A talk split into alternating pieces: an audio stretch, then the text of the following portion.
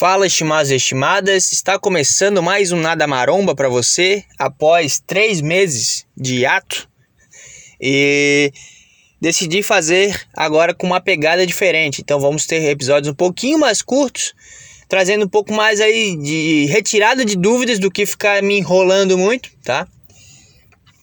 E aí vamos ver no que acontece, porque senão eu fico me, me privando de gravar, porque tem que estar tá tudo muito bem alinhado.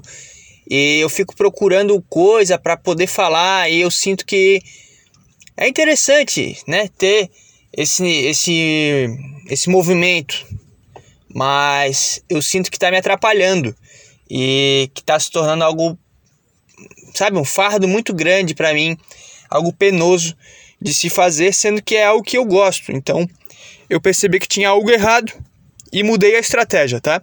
Então vamos ter episódios um pouquinho mais curtos e mais diretos ao ponto. Então vamos lá. Hoje eu separei é, um assunto que eu percebo que gera bastante dúvida no pessoal. Inclusive, eu decidi falar sobre ele porque um amigo meu ele tá voltando a treinar depois de algum tempo.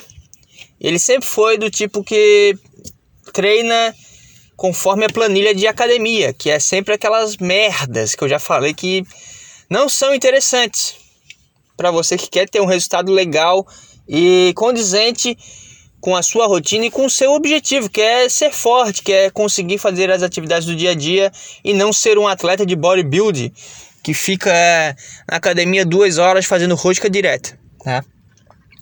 Que eu já disse que também é interessante.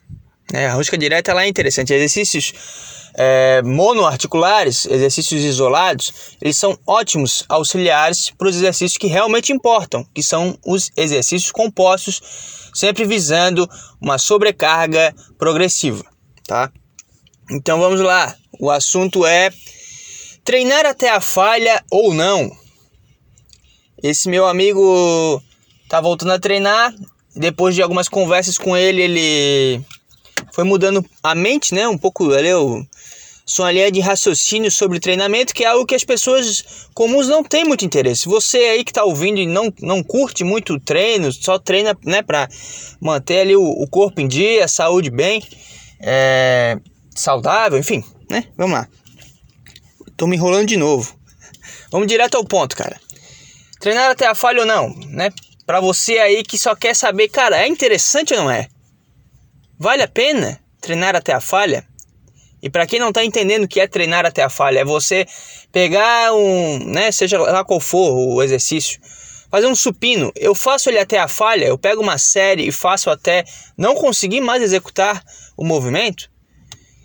Isso é interessante? Não é interessante, tá? Ela não, não é necessária quando tu treina com alta intensidade. Então vamos lá, um, o que é um treino com alta intensidade? Vamos generalizar um pouco, é quando tu treina acima de 70% da tua capacidade máxima, ou seja, da tua repetição máxima. Então, se tu faz 100 quilos no supino, quanto que é 70% dessa é, máxima repetição? 70 quilos. Então, se tu treina numa alta intensidade, ou seja, né, no caso do supino de 100 quilos, tu treina fazendo mais de 70 quilos, não é necessário ir até a falha, tá? Então tu vai estar trabalhando com um descanso de dois minutos, um minuto e meio a dois, três às vezes, né? Dependendo da, da intensidade, do, da tua intenção no treino. Tu vai ter um tempo legal de descanso e vai entender que a carga alta ela já gera um alto recrutamento das tuas fibras, né? Do, do exercício que tu está fazendo para sinalizar uma hipertrofia e, e ela impõe uma tensão mecânica nelas. Então, se, né, tu tá fazendo o supino com uma alta carga, não tem a necessidade de tu ir até a falha, até porque quando falhar, meu amigo, no supino, tu, tu tá fudido, né? Vamos pensar na prática lá, o cara deitado na, na mesa de, de supino, liga na barra, faz, faz o movimento com uma carga alta que ele já, já não tem aquela certeza que ele vai dar conta. E aí ele faz até a falha, como é que ele vai sair daquela situação? Pensando na prática também. É interessante? Não é.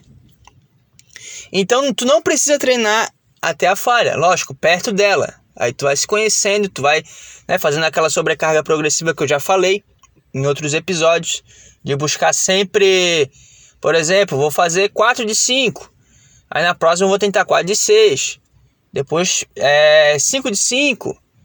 5 de 6, vai aumentando de pouco em pouco até chegar num bom número e tu vê que tu dominou a carga. Quando tu dominou a carga, bicho, vamos dizer, tu faz é, 3 de 12 ou 4 de 10, 4 de, de 15, vamos lá, seja lá qual for o teu, teu objetivo, depende também da, do, de quantos exercícios tu faz para aquela, tu executa para aquele grupo muscular, vamos assim dizer.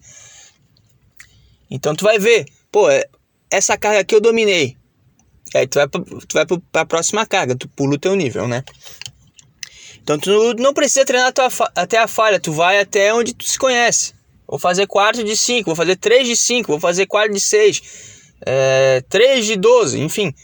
Tu vai saber, não, a minha falha é no 15, porque eu não consigo passar de 14 repetições na primeira série. Então, com certeza depois eu não vou conseguir manter esse nível. Então, tu já vai se, se conhecendo, é muito importante se conhecer na musculação. É um esporte extremamente simples, mas que necessita um pouco de, de, de olhar para si mesmo, de olhar para dentro e perceber o seu limite. Necessita um pouco de humildade e de autoobservação para se conhecer isso. E por isso que eu acho um esporte maravilhoso, porque traz muitos reflexos para fora da vida. Estou me enrolando de novo. Vamos ao que interessa.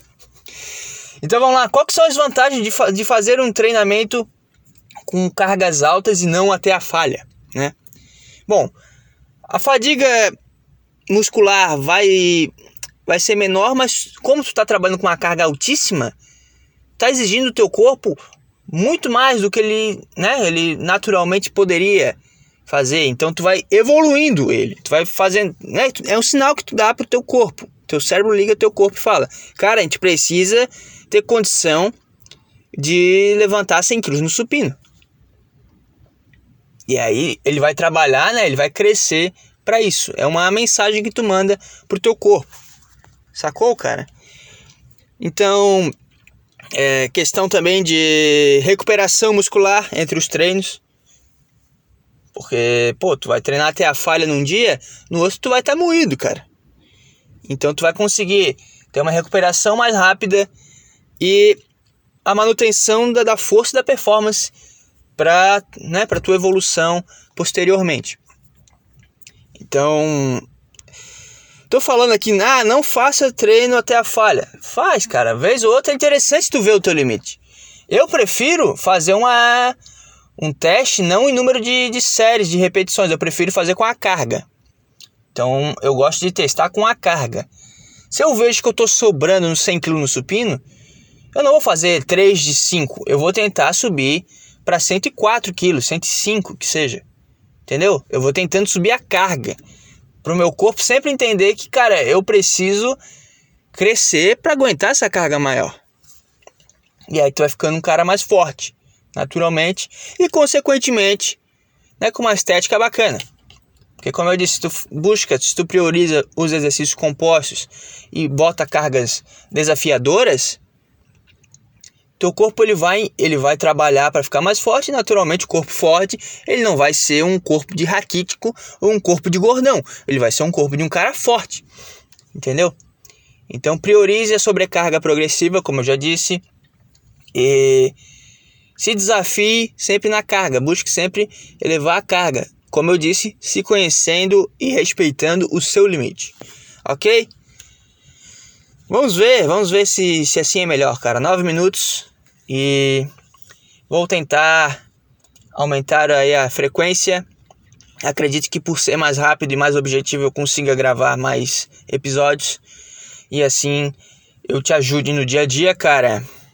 Consultoria Gabriel Robson Personal, um cara legal para você que que quer não não ficar mais se enganando, tá? No final é isso.